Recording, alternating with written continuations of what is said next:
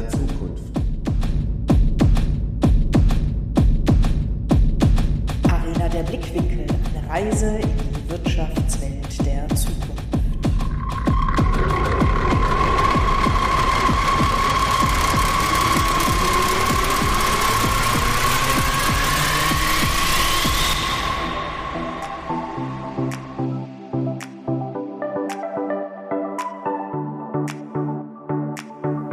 Mit dem Podcast gehen wir auf eine Reise und navigieren durch die Wirtschaftswelt der Zukunft.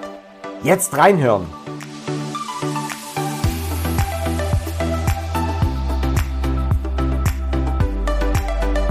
Hier wird geredet und das gleich doppelt.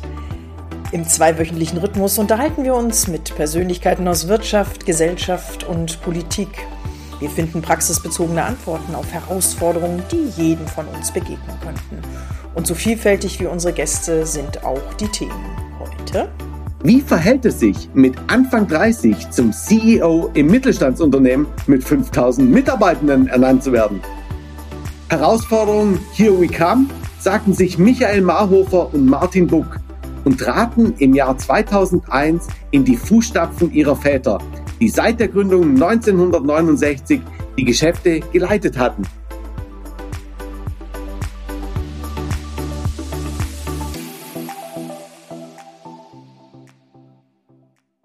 Wir fangen so an. Ich mache ganz kurze Vorstellungsrunde und jetzt erzähle ich Ihnen erstmal, warum die Brit Lorenzen und der Philipp Gotterbaum überhaupt auf Sie zugekommen sind. Und zwar, wir haben vor anderthalb Jahren uns zum allerersten Mal digital getroffen in so einem Frühstückscafé, was wir digital ausrichten seit März letzten Jahres.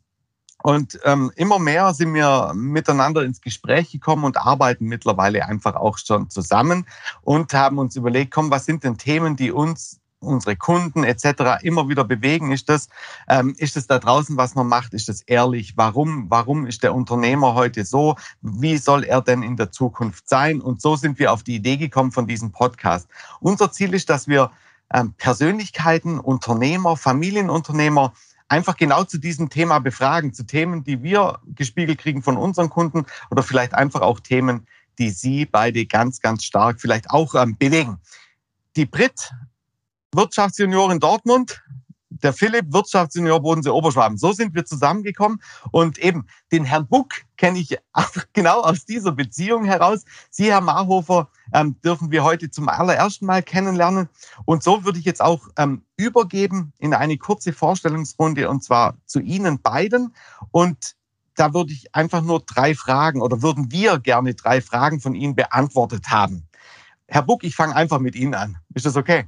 Ja, okay. alles klar. Ähm, ja. Herr Sie dürfen auch Nein sagen. Wir können ja auch das Regionenspiel spielen. Das war nämlich das charmante Philipp, wenn jetzt bin ich dir schon ins Wort gefallen, als wir uns, äh, als, als Philipp mir sagte, Mensch, wir hätten IFM und du weißt, was das Spannende ist. Die sitzen nämlich an zwei Standorten, wo wir beiden, was heißt herkommen, aber wo wir eben zurzeit auch sitzen. Und äh, da habe ich gesagt, Mensch, was Schöneres kann auch nicht sein. Also Herr Mahlhofer, ich will nicht sagen, wir beiden bilden jetzt ein Team und Herr Buck und äh, Philipp Gott erbarmen das andere. Nein, es soll ein Zusammenspiel bleiben. Und äh, ja, auch von meiner Seite nochmal ganz herzlichen Dank und schön, Sie auf diesem Wege schon mal live und in Farbe kennenzulernen. Und äh, die Persönlichkeit steht im Vordergrund. Ne? Natürlich gehen wir auf das Themenfeld äh, konkret ein, aber wer ist eigentlich der Mensch dahinter? Und ja, gibt es auch regionale Unterschiede und äh, da freuen wir uns einfach auf Sie. Und jetzt, lieber Philipp, Fragen gehen los. Perfekt. Lieber, lieber Herr Buck, ähm, die drei Fragen sind einmal, wo kommen Sie genau her? Weil ich weiß es, die Brit weiß es auch, der Herr Marhofer auch, unsere Hörer vielleicht nicht hundertprozentig. Die zweite Frage, warum geht man in diese Fußstapfen? Also warum macht man, warum führt man diese Idee IFM? Warum führt man dieses Ruhrpott Bodensee? Warum macht man sowas? Und was essen Sie am liebsten, wenn Sie in Essen den Herrn Marhofer besuchen? okay. Also, wo ich genau herkomme, ist ganz einfach. Also, ich bin in Wasserburg am Bodensee geboren, ähm, bin dann in der Region auch aufgewachsen, war dann mal zum Studieren und äh, zum Beginn meines Berufslebens in Ulm und in München und bin dann wieder eben zurück an Bodensee zur IFM gekommen. So, also mein Lebensumfeld war immer Süddeutschland oder ganz im Süden von Süddeutschland. So. ähm, ja, warum tritt man solche Fußstapfen rein? Ähm, es war bei mir eben so, ich habe zuerst ähm, mein Vater mir gesagt, nee, ich ähm, will das jetzt mal noch nicht und so weiter. Also ich ähm, habe ihn mir das ein bisschen ferngehalten, sage ich mal. Und ähm, habe aber während der Berufslaufbahn, gerade als ich dort so in dem technischen Vertrieb von Produkten war und viele Unternehmen so kennengelernt habe und das einfach spannend war, fand, wie die so funktionieren und was so gut funktioniert und was vielleicht nicht so gut funktioniert und wie die sich aufstellen. Das fand ich irgendwie spannend und das hat dann einfach diesen Unternehmergeist in mir geweckt. Und dann habe ich mir halt gedacht, gut, jetzt könnte ich mich auch selbstständig machen oder ich könnte auch einfach mal schauen, wie es denn da wäre, so im Unternehmen. Und ähm, bin einfach mal ins Unternehmen gegangen in der Vorstellung, dass ich es halt erfahren will, wie es ist. Weil wenn ich es nicht gemacht hätte, dann hätte ich das Gefühl gehabt, ich hätte es auch nie gewusst, wie es denn gewesen wäre. Und ähm, bin so hingegangen und ähm, es war irgendwie dann immer so spannend und so interessant und vor allem weiß ich noch, als ich da ins Unternehmen gekommen bin, ich fand, es waren alle so wahnsinnig motiviert. Ähm, es war so eine gute Stimmung im Unternehmen, das hat mir dann einfach gefallen und mich einfach ähm, gebunden. So. Wie alt waren Sie da, als Sie für sich entschlossen haben, Sie gehen an das Unternehmen? Vor allem, welche Reaktion hatte Ihr Vater, als er jetzt sah, Mensch, der Sohn kommt doch? Ja, ich war so 30. Mhm. Als ich wirklich, äh, wo ich die Entscheidung getroffen habe, als ich ins Unternehmen gekommen bin, war ich 31. Und ja, ich würde mal sagen, mein Vater war ja nie so der emotionale Mensch, aber ich habe schon gemerkt, dass er sich freut. Kannten Sie da Ihren äh, Kollegen Herrn Marhofer schon? Ich spreche jetzt mal kurz über Sie, lieber Herr Marhofer, aber wir binden Sie gleich auch mit ein. Also wir hatten früher als Familien relativ wenig miteinander zu tun. Wir hatten dann damals, ähm, so als wir so, als die zweite Generation quasi so definiert war, wo klar war, das ist so die zweite Generation, hatten wir uns mal kennengelernt. Da ist Michael an Bodensee gekommen, ist so ein bisschen segeln gegangen, das weiß ich noch. Davor hatten wir uns total verbrannt habt ihr mich an dem Tag. ja, das, das, war ein spannender Tag, das stimmt, ja. Als, als Kind haben wir uns mal beim Skifahren gesehen. Ähm, die Familie Maurer war immer in Lech. Ähm, da haben wir ähm, die Familie Maurer mal besucht. Ja, und sonst beim Segeln, ja, das war spannend, stimmt. Also Michael halt war die Sonne nicht so gewohnt, weil hier am Bodensee hat es halt oft viel Sonne. so wenig haben wir im Ruhrgebiet ja auch. Völlig ein ständiges Elend ist ein ständiges Elend, dass er behauptet, sie hätten besseres Wetter. Also insofern, damit bin ich schon, damit bin ich groß geworden förmlich. Was hat keinen Abbruch getan? Sie sind nochmal an Bord gegangen mit Herrn Buck, oder? Ja, ich habe nee. ich hab dummerweise auf der einen Seite gesessen beim dem Segeln und die Sonne kam immer von der einen Seite. Ich habe irgendwie nicht hingekriegt, mich zu wenden sozusagen. Das hat komisch ausgesehen danach. Das war Absicht. Ja, wir hatten dann auch gleich die erste gemeinsame Herausforderung, weil wir sind dann irgendwie immer am Rheindamm auf Grund gelaufen. weil wir da irgendwie unterschätzt haben, wie flach es da ist und mussten es dann erstmal wieder irgendwie frei schaffen da. Ja, es, das war eigentlich das einzige Kennenlernen, was wir hatten, bevor wir da in die unternehmerische Verantwortung gegangen sind. Okay. Trotzdem gewagt. Sind Sie danach nochmal zusammen? Jetzt habe hab ich, glaube ich, entweder die Antwort gerade nicht gespeichert oder sind Sie danach nochmal segeln gegangen zusammen oder war das dann ein Erlebnis, das man auch nicht musste? Ich bin, aber auch nicht so, ich bin aber auch nicht so der Wasserfreak, also insofern. aber Sie haben immerhin den Versuch gestartet, das ehrt Sie schon mal. Ja. ja, mit dem Essen das ist ganz einfach. Ähm, also wenn ich nach Essen gehe, dann gehen wir oft nach extern in so ein Hotel, ähm, um dort zu essen, äh, um dort zu tagen. Und ähm, da gibt's ein Standardessen, auf das ich mich jedes Mal freue. Und das ist halt einfach ein Wiener Schnitzel. Cool. so simpel. Ja. Sehr schön. Cool. Ähm, vielen Dank, lieber Herr Buck. Ähm, ich sehe schon, wir haben, wir haben hier auch ähm, viel, viel Chancen zum Schmunzeln. Das mit dem Segeln ist eine tolle Anekdote, das ist klasse. Ähm, lieber Herr Marhofer, ähm, jetzt natürlich die drei Fragen auch an Sie. Wo kommen Sie her? Warum auch in diese Fußstapfen, obwohl diesen Segeltörn am Bodensee. Und ähm, was essen Sie, wenn Sie am Bodensee sind? Ja, äh, bei mir ist es tatsächlich so, dass ich auch aus Essen komme. Also ich bin hier in Essen geboren, habe auch äh, mein Leben in Essen verbracht, äh, wobei man das immer ein bisschen relativieren muss. Vor Corona bin ich tatsächlich äh, 24 Jahre lang äh, 140, 150 Tage im Jahr, also Arbeitstage im Jahr von den 250 Arbeitstagen äh, unterwegs gewesen in, in irgendwelchen ausländischen Niederlassungen, Standorten oder was weiß ich nicht. Also jetzt kann man darüber diskutieren, ob ich in Essen gelebt habe, im Flugzeug oder in irgendwelchen Hotels. Fakt ist auf jeden Fall, dass mein Wohnsitz, also der formale Wohnsitz tatsächlich äh, immer in Essen war. Ich aber beruflich immer viel unterwegs war. Ähm, und äh, insofern auch hier ähm, ja, eigentlich ähm, beheimatet bin und auch mich hier wohlfühle. Warum tut man sich sowas an? Das ist immer eine gute Frage. Also ich habe mich während meines Studiums nach der Bundeswehr schon selbstständig gemacht in einer ganz anderen Branche. Das hatte damit zu tun, dass zwar meine Eltern nicht die Schwaben waren, aber doch ähnlich sparsam wie die Schwaben, äh, was zumindest die Zuteilung von Geldern während des Studiums anging. Ähm, und ich den Bedarf gesehen habe, nebenbei noch Geld zu verdienen, ähm, was dazu geführt hat, dass wir relativ zügig dann so ein Unternehmen in der Größenordnung von 20 Mitarbeitern waren. Ähm, was mein Bedürfnis, was erstes Mal dazu geführt hatte, dass ich mein Präsenzstudium an den Nagel hängen musste und in eine Fernuniversität gehen musste, dann für den, heute würde man sagen, Master. Damals war es ja das Diplom, also Vordiplom war noch, war noch ähm, Präsenzuni hier in Bochum. Ähm, und auf der anderen Seite dazu führte, dass ich auch die ersten Jahre ähnlich äh, wie der Martin ähm, relativ abgeneigt war, ins Familienunternehmen zu gehen. Aber es kommt dann irgendwann da vielleicht doch irgendwann mal die Erkenntnis, dass wenn man sich schon selbstständig gemacht hat, ähm, dass es vielleicht durchaus auch interessant sein kann, diesen Weg weiterzugehen, weil natürlich irgendwann die Phase auch näher kommt, wo der eigene Vater ähm, oder auch der Kompagnon des Vaters sich aus dem Unternehmen langsam anfangen zurückzuziehen und ist natürlich die Frage aufgeworfen wird, was passiert denn da jetzt eigentlich? Ähm, und grundsätzlich kann man ja eine gewisse Qualifikation auch daraus erkennen, dass man sich eben selbstständig gemacht hat ähm, und dass man damit vielleicht einige auch Spaß hat und umgehen kann. Und so habe ich dann 1997, am 1.4.1997, also ich habe bald 25-jähriges Dienstjubiläum hier, ähm, mit äh, damals, war dann 97, das war dann 29 oder 28 noch äh, bei der EFM angefangen und habe dann die ersten dreieinhalb Jahre mich durch verschiedene Abteilungen gewurschtelt ähm, und immer Erfahrung zu sammeln, bevor dann wir dann am 01.01.2001, also auch relativ früh, ich war dann 32, ähm, die Führung des Unternehmens übernommen haben. Ähm, ja, vom Essen her ist es auch relativ einfach. Ich bin ein Käsespätzle-Fan und da bin ich natürlich da am Bodensee total, total gut untergebracht. Aber die gibt es so selten bei uns in der Kantine. Da muss ich vielleicht mal irgendwann mal nachfragen, ob man Sonderwünsche äußern kann. Ja, oder zu Hause selber machen, ne? ist zwar eine ja, oder zu Hause selber machen, aber die finden irgendwie bei mir zu Hause nicht so Anklang. Ich weiß auch nicht, ich bin wohl so eine Ausnahmeerscheinung in der Beziehung.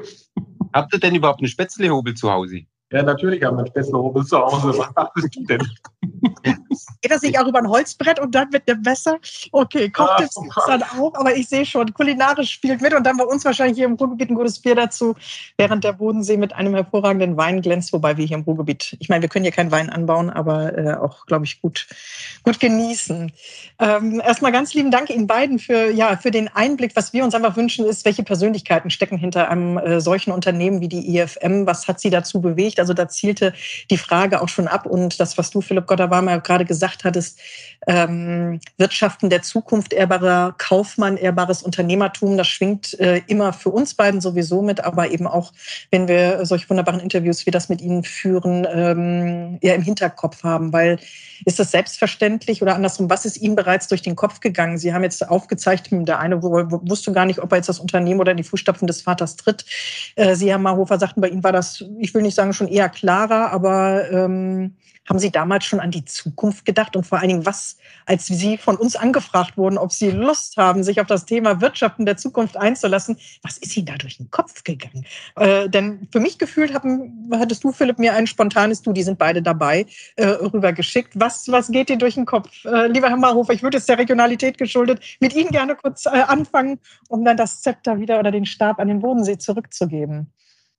Na ja, gut, ich meine, wenn man als junger Mensch in einem, in einem, Familienunternehmen anfängt, dann ist es natürlich trotzdem, bleibt es relativ offen. Das muss einem klar sein. Also mit 27 ist man jetzt noch nicht an dem Punkt, dass man sagt, also hier wirst du deine, deine Rente sicher verbringen. Das liegt auch daran, und das glaube ich, kann ich auch für, für Martin sagen, dass unsere Eltern uns das relativ offen gelassen haben, ob wir hier in dem Unternehmen arbeiten wollen oder nicht. Äh, und das wirklich eigentlich ähm, auch immer davon abhängig gemacht haben, dass es eine Herzenssache mhm. wird. Ähm, denn auch das ist, gehört soweit dazu. Diese Fußstapfen tut man sich tatsächlich auch nur dann an, wenn es eine Herzensangelegenheit äh, wird. Dann, nur dann kann man es wirklich äh, aus meiner Sicht zumindest gut machen. Ähm, Wirtschaften der Zukunft oder auch ehrbarer Kaufmann, also ich sage mal, das muss ja jetzt nichts, also ehrbarer Kaufmann kommt ja theoretisch eigentlich so eher aus der Vergangenheit heraus, muss man ja fairerweise dazu sagen. ähm, ich finde es eigentlich schade, dass es wirklich so ein, ähm, so ein Begriff ist, der, der so vergangenheitsbelegt ist, ähm, weil eigentlich glaube ich, dass das ähm, auch in der Zukunft und auch in der Gegenwart ein erheblicher Erfolgsfaktor ist, ähm, warum ein Unternehmen erfolgreich ist ähm, oder warum es eben nicht erfolgreich ist. Und ich glaube, dass wir als IFM, und da, also da meine ich das Unternehmen, aber auch die Führung, auch die Gesellschafter, ähm, immer darauf geachtet haben, dass wir nach den, nach den äh, Maßgaben eines ehrbaren Kaufmanns auch arbeiten. Und bei uns, wir machen zwar Verträge, das ist gar keine Frage, aber wenn äh, Ihnen jemand unser Wort gibt, etwas zu tun, dann tun wir das auch. Und da legen wir großen Wert drauf. Ähm, schon in unserer Philosophie legen wir da großen Wert drauf, aber da legen wir auch als Personen großen Wert drauf. Das hat was mit Verlässlichkeit zu tun. Das hat was damit zu tun, dass man als Unternehmen ausrechenbar ist, ähm, dass die Mitarbeiter ähm, eben verstehen, dass ähm, die Unternehmer auch ausrechenbar sind und einer klaren Linie folgen. Und ich kann mir eigentlich gar nicht vorstellen, auch in der Zukunft, wie man ohne diese Tugenden ähm, letztendlich nachhaltig und langfristig erfolgreiche Geschäfte führen kann. Sicherlich kurzfristig geht alles immer irgendwie.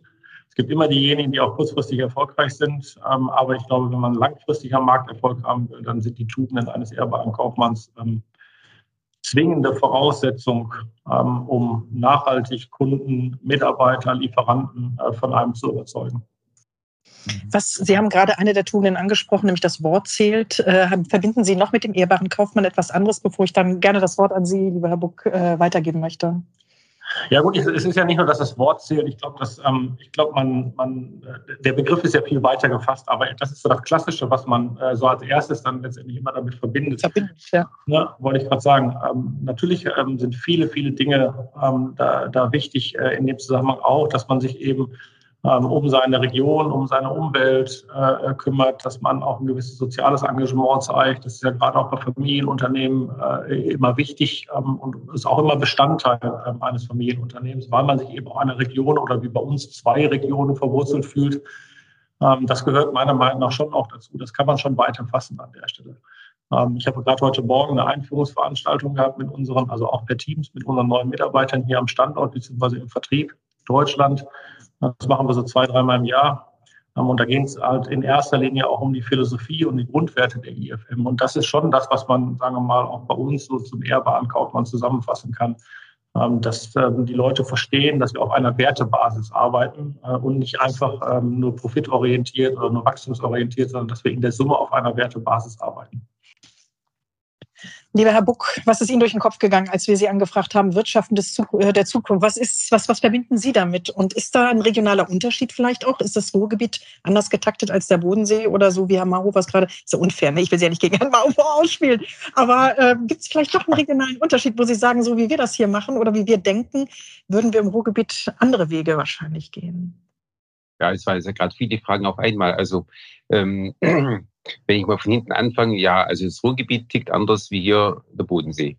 Ähm, ist aber sicherlich auch ähm, für uns ganz geschickt, weil wir am Bodensee tüfteln einfach gerne und im Ruhrgebiet gibt es viele Außenkontakte und so weiter. Da passt eigentlich auch unsere Arbeitsteilung ähm, sehr gut an der Stelle.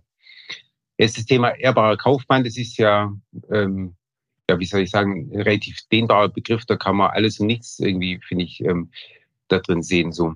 Und ähm, ich bin ja jetzt kein Kaufmann, ich bin ja Ingenieur. Von dem her habe ich ja auch relativ einfach, mich da nicht so im Detail damit auseinanderzusetzen. Aber was, was mir natürlich durch den Kopf geht oder was für mich wichtig ist, was einfach dazugehört, was insbesondere auch zu einem Familienunternehmen gehört, ist eben die Entscheidung, dass man Verantwortung für sein Kapital übernimmt. Und mhm. das war sicherlich was, ähm, ja, was bei mir zumindest relativ früh angefangen hat, mich damit auseinanderzusetzen. Und zwar war ich da 24. Ich glaube, es war 24, Michaela, als wir die Anteile bekommen haben. Ja. Und es ist ja so, dass man ähm, weit bevor wir in die Geschäftsführung, in die operative Führung gegangen sind, bereits ähm, Gesellschafter waren vom Unternehmen. Und ähm, das hatte damals auch was mit mir gemacht. Also ich war dann Gesellschafter, eigentlich nur auf dem Papier, weil ich hatte weder Stimmrechte noch sonst irgendeine operative Aufgabe, musste in keine Gesellschafterversammlungen. Aber ich hatte eben auf dem Papier das Kapital. Und ähm, da habe ich mich schon mit mir selbst auseinandergesetzt, was das denn jetzt heißt. Ähm, weil es ist ja nicht nur irgendwie, es ist ja nicht ein Sparbuch, wo irgendeine Zahl drauf steht, ähm, sondern es ist ja Kapital, das ist ja investiert in ein Unternehmen. Und zwar in, in Unternehmen, wo jeden Tag Mitarbeiter kommen und im Unternehmen dann arbeiten, ihre Lebenszeit in das Unternehmen investieren. Und ähm, dann ist es schon die Frage, was man damit macht. Und dann hat es natürlich auch der Vater aufgebaut, hat man auch eine emotionale Bindung dazu.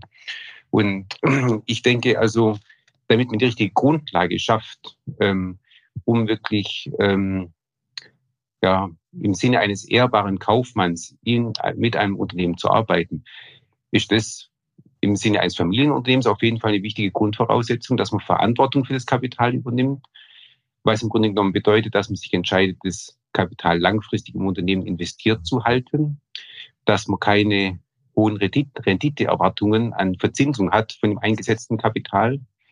Ähm, ja, und sich einfach mal darum kümmert, dass es langfristig in dem Unternehmen auch insofern gut angelegt ist, insofern, dass das Unternehmen halt einfach erfolgreich bleibt. Und ähm, wenn man diese Verantwortung übernimmt, dann, naja, ähm, heißt es halt schon, dass man sich irgendwie damit beschäftigen muss. Und dieses damit beschäftigen, ich habe das vorhin auch so gesagt, ich wollte zuerst nicht, habe mal reingeschaut, aber ähm, es ist sicherlich schon ein ganz intrinsische, eine ganz intrinsische Motivation, sich einfach ähm, um das Kapital, um das Unternehmen zu kümmern, im Sinne dessen, dass einfach viele Menschen und Mitarbeiter dahinter stehen und Familien dahinter stehen und es auch natürlich ein Erbe was man weitertreibt. Und natürlich kann ich es auch nicht, ähm, kann man nicht ganz hinten anstellen. Es macht auch Spaß. ja, das, das, das, das, sieht man, das sieht man Ihnen beiden an. Ja, das macht, das macht definitiv Spaß. Ähm, Herr Buck, Herr Barhofer, wenn Sie jetzt ähm, darüber sprechen, äh, Verantwortung, ja, Verantwortung fürs Kapital und ganz am Ende für viele tausend Mitarbeiter ähm, damit ja auch zu haben. Ähm, wie transportieren Sie denn das in Ihre, in Ihre Mitarbeiter hinein? Weil ich glaube ja, äh, da muss ja, da muss ja das Spirit Book und Spirit Marhofer, also de, dieser IFM Spirit, der muss ja, ja injiziert werden. Der muss ja, der muss ja da irgendwie den Mitarbeitern rübergebracht werden. Wie, wie machen Sie das als, als die beiden Häuptlinge? Vor allen Dingen an den jeweiligen Standorten. Sind das zwei Firmen oder jeweils einzelne Firmensitze oder haben Sie eine gemeinschaftliche, so muss es ja eigentlich sein, oder Streicher eigentlich? Wie schaffen Sie das da auch für sich auf einer Augenhöhe sowieso, aber Flughöhe zu bleiben. Naja, also ich sag mal, es ist sicherlich so gewesen, dass ähm, als wir das hier übernommen haben, äh, also zunächst mal ist es eine wirtschaftliche Einheit. Es ist eine mhm. Holdingstruktur, in der wir beide Verantwortung haben, in unterschiedlichen Bereichen, wo der Vorstand drin sitzt, der das Gesamtunternehmen führt. Und dass, da, dass wir jetzt zwei Sitze haben, also einmal in Essen und einmal am Tettnang, das bricht jetzt dem dem keinen Kreuz aus dem, aus dem, aus dem, aus der Krone. Das ist halt einfach so. Es gibt ja durchaus auch Unternehmen, die zwei Sitze haben. Das sind wir ja keine komplette Ausnahme. Ähm, und ich glaube, als wir das übernommen haben, das kann ich glaube ich schon sagen, waren wir schon als Unternehmen deutlich unterschiedlicher, als wir das heute, ähm, daraus, heute sind. Wir haben uns das schon auch zum Ziel gemacht, ähm, nicht nur uns zusammenzuführen, weil wir uns ja auch nicht so, nicht so intensiv kannten im Vorfeld, sondern eben auch die Unternehmensteile ähm, enger aneinander zu führen und uns mehr als Einheit zu betrachten. Das hat sicherlich ein paar Jahre gedauert, aber ich glaube, nach, nach den ersten sieben, acht, neun Jahren ähm, hat sich das äh, bewährt und ist auch wirklich gut zusammengewachsen. Also das ist jetzt wirklich eine intensive Arbeitsteilung ähm, und ähm, auf einem Niveau, auch auf einem äh, Niveau der Zugehörigkeit, des Gefühls der Zugehörigkeit der Mitarbeiter. Äh, und wir haben ganz viele äh, Zentralgeschäftsführer, die also unterhalb des Vorstandes agieren oder auch im Vorstand, die äh, in Tätlang sitzen, bis am Bodensee sitzen und für Essener Bereiche die Verantwortung haben und umgekehrt. Also das ist mittlerweile gang und gäbe. Die IT ist zum Beispiel so ein Bereich, der Personalbereich ist so ein Bereich, Teile des Finanzwesens sind so. Also das gibt es an ganz, also das sind ganz viele Bereiche, die jetzt mittlerweile ähm, über standortübergreifend auch geführt werden. Das funktioniert hervorragend. Das war am Anfang sicherlich ein bisschen anders und das war auch einer unserer Ziele, das, das definitiv, ähm, das definitiv auch ähm, zu verändern an der Stelle. Ähm, das ist natürlich manchmal äh, durchaus ein bisschen schwierig, aber das, das glaube ich, haben wir ganz gut hingekriegt. Und das macht ja Spaß. Ganz am Ende macht es ja genau. dann, macht es ja dann Spaß, wenn man genau diese Erfolge sieht. Ja, wenn es eben nicht heißt, ich sage jetzt mal ganz blank, die Essener, ja, sondern es ist ja die IFM. Und das Aber das ja hatten wir am Anfang. Das hatten wir ja. am Anfang, muss man fairerweise auch sagen, haben, das hatten wir am Anfang, die Tettlanger oder die Bodenseeler und die Essener, also meistens die Tettlanger, waren es immer schuld oder die Essener waren schuld. Ähm, das, das kann natürlich auf Dauer nicht gut gehen, wenn man internationalisiert ist. Dann muss man schon auch als Einheit äh, da auftreten. Und das ist natürlich ein Prozess, den muss man, wir haben viele Mitarbeiter, die lange bei uns sind. Ne? Und die dieses, lang andauernde Gefühl, da sind zwei irgendwie Einheiten äh, auch gelebt haben. Und das müssen sie erstmal zusammenbringen. Also das ist durchaus Überzeugungsarbeit, die man da an beiden Standorten natürlich leisten musste. Mhm. Klasse. Sie sind zeitgleich einge also haben zeitgleich die Nachfolge angetreten, Komma, oder? Sind Sie beide zum gleichen Zeitpunkt sozusagen in die Fußstapfen Ihrer Väter? Weil das ist ja auch so was. Ne? Jetzt möchte ich nicht fragen, sind Sie denn auch beide gleich alt? Also das ist sozusagen auch so ein bisschen, äh, gut, das reicht mir schon als Antwort. Ne? Also das ist ja auch ein wertschätzender äh, Umgang miteinander. Gab es da, äh, und äh, die Frage geht jetzt so ein bisschen in die Richtung, wo kann man da von Ihnen lernen, wenn wir eben über das Wirtschaften der Zukunft reden? Ist auch mal was schiefgegangen, was aber schiefgehen musste, weil Sie sonst heute gar nicht da wären, wo Sie sind? Lieber Herr Buck? Also ähm, ja, wir sind alle genau gleichzeitig ins Unternehmen gekommen. Und das fand ich auch wirklich sehr gut. Es gab einen Notartermin und zu diesem einen Notartermin sind dann unsere Väter rausgegangen aus der Geschäftsführung und wir sind reingegangen. Wir sind anschließend dann in die Firma gegangen, haben die Führungskräfte versammelt und haben gesagt, so, ab heute ähm, sind hier die jungen Kollegen verantwortlich und die Senioren sind jetzt im Ruhestand so ähnlich. Und ähm, das fand ich sehr gut. Also, dass immer klar war, wer die Verantwortung hat. Mhm. Und ähm, so diese Geschichten, die man sonst so hört, dass so der Senior dann noch ähm, ewig im Unternehmen mit rumfuhrwerkt oder sowas, kann ich zumindest mal nicht ähm, davon sprechen. Das war äh, bei mir nicht so. Ähm, ich habe es auch bei Michael nicht so empfunden, dass es ähm, so ein starkes Rein ähm, ähm, Steuern war, das eigentlich nie klar war, denn wer die Verantwortung hat. Das war bei uns immer klar. Es haben jetzt die Jungen entsprechend die, die Verantwortung. Und selbst wenn jetzt mein Vater im Unternehmen war, mit Leuten gesprochen hat und die ihn angesprochen haben auf irgendwas, dann hat er gesagt, gut, habe ich jetzt nichts mehr damit zu tun. Das ist ihm auch leicht gefallen, weil ihm war das Unternehmen sowieso ein bisschen über den Kopf gewachsen. Also es war ihm zu groß. Er, er wollte kein so großes Unternehmen. Es war ihm viel zu viel administrativer Aufwand und Management. Er wollte einfach entwickeln. Mhm. Und da hat es alles nur dabei genervt, das ganze Managementzeug. Und äh, von dem her war er eigentlich ganz froh, dass er das alles abgeben konnte. Ähm, ja, und was eben das Tettnang-Thema noch angeht, ich ähm, sehe es genauso. Also wir mussten es schon zusammenführen so. Mhm. Auf der anderen Seite, finde ich, muss man auch akzeptieren, dass, ähm, dass ja jeder mit seiner eigenen Persönlichkeit führt. Und ähm, da ist es schon sehr gut, dass jeder von uns einen Standort hat, den man mit der eigenen Persönlichkeit führen kann, dem man so seinen eigenen Stallgeruch im Anführungszeichen ähm, geben kann. Ähm, aber trotzdem natürlich die große, die große Linie einfach die gleiche ist. Und ähm, das fliegt schon, so diese Doppelspitze auch ähm, langfristig so zu führen, wie wir das ähm, entsprechend gemacht haben. Dass jeder so ein bisschen sein Zuhause hat, aber trotzdem man einfach diese gemeinsame ähm, Linie hat, die man auch nach außen trägt. Und ich glaube, ähm, ja, Michael, du hast es mal so schön gesagt, so diese Doppelspitze bei uns ist halt so ein bisschen wie Mama und Papa. Ähm, also mhm. man kann nicht erwarten, dass Mama und Papa sich immer einig sind. Oh, ähm, also das, damit müssen die Mitarbeiter auch umgehen können. Mhm. Ähm, das dürfen wir uns gar nicht auferlegen, dass wir einfach in allem immer hundertprozentig gleich in die gleiche Richtung, alles ist abgestimmt. Sonst wird es auch künstlich, ähm, ja. sondern wir müssen ja auch die Persönlichkeit leben können. Mhm. Ähm, aber auf der anderen Seite sollen sich die Mitarbeiter darauf verlassen können, auch, dass wenn es wirklich mal um die Sache geht, um eine ernste Sache geht, ähm, wir in der Lage sind, Lösungen zu finden und auf jeden Fall ähm, vernünftig zusammenzufinden und eine gemeinsame Linie reinzubringen. Also das ist, ähm, ich glaube, das ist halt wichtig. Es ist so eine Dualität. Auf jeden eine Seite jeder schon seine eigene Persönlichkeit und jeder kann frei schwimmen, aber wenn es spätestens wenn es darauf ankommt, ähm, muss einfach funktionieren und ja, das haben wir in den letzten Jahren eigentlich gut hinbekommen, finde ich. Gibt es denn was, wo wir von Ihnen lernen können? Das, was ich ja noch fragte, ne, ist mal etwas, ich will nicht sagen, so richtig schief gegangen, aber das, diesen Weg mussten Sie auch gehen, damit Sie heute dastehen, wo Sie stehen? Ja, also es wäre wirklich vermessen zu sagen, es ist nicht schief gegangen hier in den letzten 20 und 30 Jahren.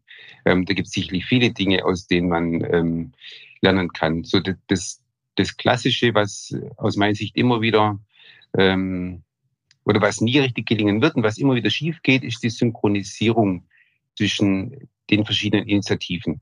Wir hatten schon Situationen, ähm, oder gerade als wir das Unternehmen übernommen haben, da war es so, da kann ich mich auch an Aussagen erinnern, wo der Vertrieb gesagt hat, ey, wir kriegen gar keine Kundentermine mehr, weil wir haben einfach nichts Neues. Wir haben keine neuen Produkte, keine innovativen Produkte, wir kriegen keine Kundentermine mehr.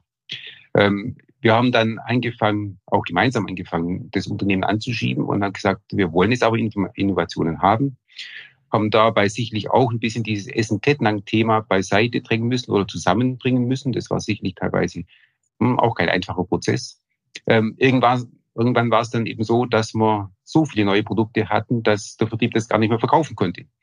Und das sind natürlich Dinge, ähm, ist beides blöd. Also ähm, wenn man einen Haufen Vertriebskapazität hat, aber der nicht gefüttert ist und keine neuen Produkte hat.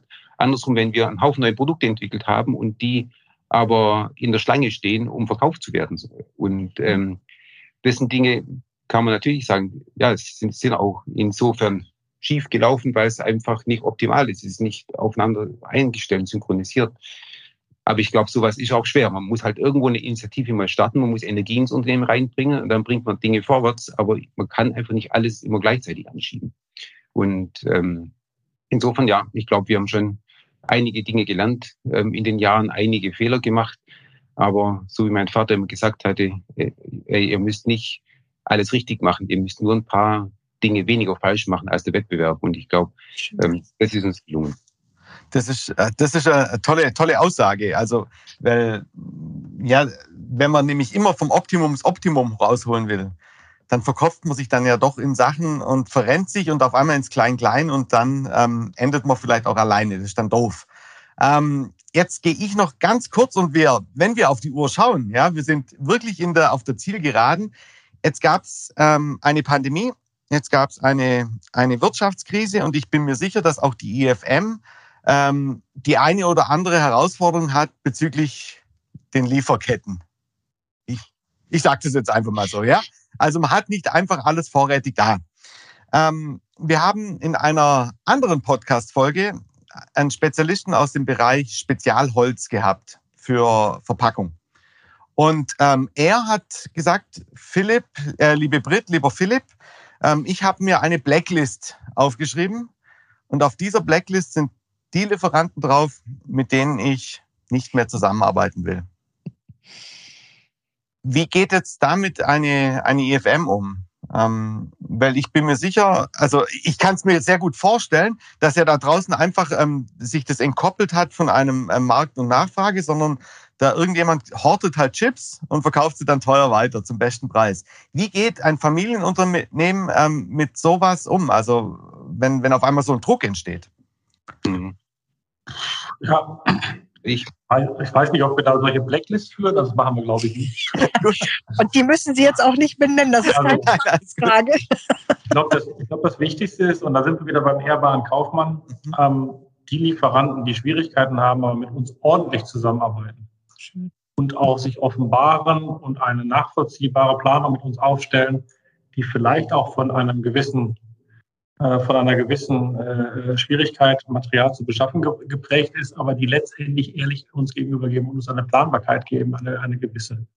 Ähm, ich glaube, die werden auch bei uns nicht auf eine Blacklist kommen an der Stelle. Es gibt aber natürlich auch die eine oder andere Ausnahme, ähm, die entweder extrem viel Profit machen wollen aus so einer Situation, die gibt es leider auch. Und es gibt die eine oder andere Ausnahme, die offensichtlich nicht willens oder nicht in der Lage sind, ähm, ihren Mangel dann eben auch so darzustellen und so zu terminieren, dass man damit einigermaßen umgehen kann. Und zum anderen muss man sagen, die IFM gehört eben nicht zu der Automobilindustrie, sondern wir sind stolz darauf, dass wir hohe Lagerbestände haben, sowohl auf der Komponenten- als auch auf der Halbfabrikate-Ebene, als auch auf der Fertiggeräte-Ebene. Ähm, und deswegen ist unsere Lieferperformance ähm, im Vergleich zu ganz, ganz, ganz, ganz vielen anderen ähm, hervorragend. Es gibt einfach Einzelfälle, wo wir eben auch Schwierigkeiten haben, aber das bezieht sich auf Artikel, auf einzelne ja. Artikel. Wir reden hier nicht über die Breite. Okay. Ja, ja ich meine, das mit dieser Blacklist, das ist immer so eine ähm, schöne Vorstellung, meine ich. Also natürlich ist es eine schöne Einkörpervorstellung, weißt was, Lieferant, wenn du das jetzt nicht, nicht machst, was, du, was ich will, dann schmeiße ich dich eben raus oder irgendwie so. Aber ähm, also zumindest mal für so ein Unternehmen, wie wir das sind, ist es halt nicht wirklich ähm, realistisch. Ähm, also große, große Versorgungsprobleme gibt es ja schon im Halbleiterbereich. Und ähm, wenn man dort Mikroprozessoren beschafft, dann sind die ja jeweils Single Source. Das heißt also, kein Mikroprozessor ist gleich wie der andere. Und ähm, jeder hat so seine Vor- und Nachteile und gerade im Halbleiterbereich hat eine starke Konsolidierung stattgefunden. ich glaube, man kann sich jetzt nicht äh, der Vorstellung hingeben, dass immer wenn ein Lieferanten Schwierigkeiten macht, dann ähm, oder man dann ein Problem hat, dass man den dann quasi rausschmeißt oder so. Das wird nicht, das wird nicht funktionieren. Ich sehe es auch so. Ähm, es funktioniert dann gut, wenn man mit Lieferanten auch durch schwierige Zeiten durchgeht, ähm, Konflikte auch irgendwie durchsteht und ähm, eigentlich an der langfristigen Zusammenarbeit und Beziehung dann interessiert ist. Und dann funktioniert es auch in solchen schwierigen Zeiten jetzt. Und ähm, so wie der Michael gesagt hat, es gibt halt bei, gerade bei diesen Herstellern von Halbleitern gibt es ganz unterschiedliche Strategien. Die einen, die sind hergegangen, die haben schon Ende letzten Jahres gesagt, wisst ihr was, ihr müsst das ganze nächste Jahr bestellen, also jetzt dieses Jahr 2021 bestellen. Alles, was ihr bestellt, bekommt ihr. Ihr bekommt kein Stück mehr und ihr dürft kein Stück weniger abnehmen. Also ihr dürft nicht stornieren. Ähm, das Gute ist, bei denen ist es so, wir bekommen genau das, was wir bestellt haben. Das Schlechte ist, wir bekommen halt auch kein Stück mehr. Es gibt andere, die haben eine andere Strategie verfolgt. Die haben halt gesagt von wegen, okay, ihr bestellt es halt einfach mal. Und ähm, da ist es dann teilweise auch möglich, wenn wir jetzt mehr brauchen, ein bisschen mehr rauszubekommen. Aber das heißt auch, da ist einfach mehr Chaos in der ganzen, äh, mhm. das ist ein, ein, ein täglicher Kampf und man muss immer seine Stückzahlen wieder neu erkämpfen. Und die haben unterschiedliche Strategien verfolgt. Und ähm, ja, das macht halt in der Zusammenarbeit dann an der einen oder anderen Stelle halt mehr oder weniger ähm, Schwierigkeiten. Ja. Und auch also, mit weniger Charme. Ne? Also mhm. eben die, die, die, die Kommunikation und eben der, der ehrbare Kaufmann konzentriert sich ja dann nicht nur auf sein Unternehmen, sondern er geht ja auch diesen, diesen deutlich größeren Blick, also eben auch mit den Kunden und mit den Lieferanten, diese Vertrauensbasis. Also so haben wir ja angefangen heute. Ähm, es geht, es geht um, um Vertrauen und ja, da sind wir uns glaube ich auch einig, das wird auch der ehrbare Kaufmann 2.0 als, als Erfolgstugend, sage ich einfach mal, immer immer mitbringen müsse. Klasse. Ähm, wir sind an diesem Zeitpunkt angekommen, ja, wo wir jetzt gerade durch die Final Line durch sind. Wir, wir sagen recht herzlichen Dank ähm, für Ihre Zeit und vielleicht einfach nochmal von Ihnen einen ganz kurzen, wie sagt man dazu, Neudeutsch im Podcasting, ähm, Shout out, ja. Vielleicht einfach so einen, so einen kleinen, äh, so einen kleinen Impuls, wie, wie der Michael Marhofer, wie der Martin Buck, ja, sich vielleicht, ähm, ja, vielleicht auch was für die, für das Zu Wirtschaften der Zukunft wünschen können. Ja, also was, was soll, was soll, was sollen da ganz, ganz viele Firmen vielleicht genauso wie die IFM da draußen auch machen, um das Wirtschaften einfach noch, vielleicht noch besser zu machen? Also, ähm, ich bin halt ganz allgemein der Meinung, dass ähm, heute oft Dinge nicht so richtig ähm, zu Ende gedacht werden. Dass man ähm, zum Beispiel ja diese ähm, ganze Nachhaltigkeitsdiskussion, dass man leicht irgendwie ähm, Dinge fordert, aber nicht am Ende sich genau überlegt, was es denn bedeutet. Und ähm, das finde ich sehr wichtig, dass man die Dinge auch wirklich zu Ende denkt und versucht, gesamtheitlich zu denken und dann auch entsprechend die beste ähm, Lösung dafür sucht. Und ähm, das meine ich, das kommt heute oft zu kurz, weil irgendwelche Sachen, ähm, ja, sage ich mal, thematisiert werden. Gerade im Nachhaltigkeitsbereich zum Beispiel, also um das dem so ein Bild zu geben. Ähm, natürlich, wenn man sich jetzt neben einen Baum hinstellt und sagt von wegen, das kann doch nicht sein, dass der Baum jetzt irgendeiner Straße oder irgendeinem Industriegebäude weichen muss, dann sagt jeder von wegen, ja klar, es schadet um den Baum. Aber wenn man sich jetzt mal mit den Alternativen beschäftigt, was sind die Alternativen, wenn es dann heißt, dass man halt an der Stelle keine Fläche schafft, sondern die Fläche irgendwo dann woanders erschlossen wird, weil ähm, es muss halt irgendwo hin. Ähm, und dann plötzlich aber Mitarbeiter 30, 40 Kilometer pendeln müssen hin und her. Oder vielleicht sogar noch ins Flugzeug sitzen und irgendwo nach Osteuropa fliegen, dann ist ja die Belastung für die Umwelt viel größer wie wenn man halt einfach an der Stelle den Baum wegmacht. Und das ist das, was ich meine. Ähm, man muss die Dinge viel besser zu Ende denken manchmal. Und das, glaube ich, das wird uns gut tun. Und da kommen wir dann auch aus meiner Sicht zu langfristigen, nachhaltigeren Lösungen. Sehr cool. Herzlichen Dank Ihnen, lieber Herr Marhofer. Haben Sie auch noch was für unsere Gäste? Sozusagen, ja, wünscht ihr was in, in Blickrichtung Wirtschaft der Zukunft? Naja, wünscht dir was, ein bisschen mal weit gegriffen. Also wünschen kann man sich ja zu Weihnachten oder zu Ostern Dinge oder fürs neue Jahr Vorsätze vornehmen. Ähm, ich glaube immer, ähm, also was ich wirklich ähm, was, was, was für mich wichtig ist und was ich glaube, da müssen wir wirklich auch alle dran arbeiten. Ähm, auch wenn die Digitalisierung ja alles schneller und hektischer ähm, macht, glaube ich, dass diese Grundtugenden, die wir heute diskutiert haben, dieses ehrbaren Kaufmanns, dazu gehört, Dinge zu Ende zu denken, dazu gehört aber auch Verlässlichkeit, dazu gehört Vertrauen, dazu gehört Kommunikation, dazu gehört Menschen für etwas zu begeistern, äh, neue Wege zu äh, beschreiten, mutig zu sein, auch in technologische Fortentwicklung, um eben auch vielleicht Nachhaltigkeit zu erreichen in unseren Wirtschaften, dass diese Tugenden einfach nicht verloren gehen dürfen, nur weil vielleicht gerade eben in der, in der Internetökonomie äh, Profite äh, kurzfristig, äh, äh, sagen wir mal, da sind. Ich habe oft mit vielen Startups zu tun und was mir wirklich, ähm, was mir da wirklich aufgefallen ist, dass dieses die haben zwar Unternehmertum, das stimmt, aber ganz oft immer nur bis zum Exit. Und der Exit wird immer früher diskutiert. Und ähm, ich finde es eigentlich schade, dass gute Ideen nicht in ein äh, großes Unternehmen auch von den Unternehmern geführt werden. Es scheint tatsächlich so zu sein, dass wir gerade diese, auch da gilt wieder diese Tugenden des, des ehrbaren Kaufmanns, ne? also etwas nachhaltig aufzubauen, dauerhaft aufzubauen, es an die nächste Generation vielleicht zu geben. Es scheint wirklich weniger attraktiv zu sein, als es früher der Fall war. Ähm, weil eben ähm, kurzfristig viel Kapital lockt. Und da würde ich mir wünschen, die Geschwindigkeit ein bisschen rauszunehmen und ein bisschen äh, wieder ein bisschen mehr Unternehmertum zu haben und nicht zum, zum Dauergründer zu werden, sondern die Ideen wirklich mal ähm, wirklich konkret zu verfolgen und vielen Menschen eine Perspektive dadurch zu bieten, in solchen Unternehmen auch eben äh, in dieser, in dieser Generation oder der nächsten Generation arbeiten zu können. Ähm, aber vielleicht ist das altmodisch, ich weiß es nicht. Ähm, ich finde nicht, aber es mag Menschen geben, die es altmodisch finden. Sehr cool. Ähm, herzlichen Dank, herzlichen Dank. Das waren jetzt ein paar tolle, ja, es waren Wünsche und gleichzeitig einfach auch nochmal ein Appell, ja, vielleicht nicht immer alles mit Highspeed zu machen, sondern sich die Zeit zu nehmen, zu überdenken, ob das Sinn macht, was wir hier tun. Ich glaube, wir sind raus. Liebe Brit, ähm, lieber Martin Buck, lieber Michael Marhofer, vielen, vielen herzlichen Dank. Und ähm, ich danke. Genau. Vielen Dank. Danke ebenso.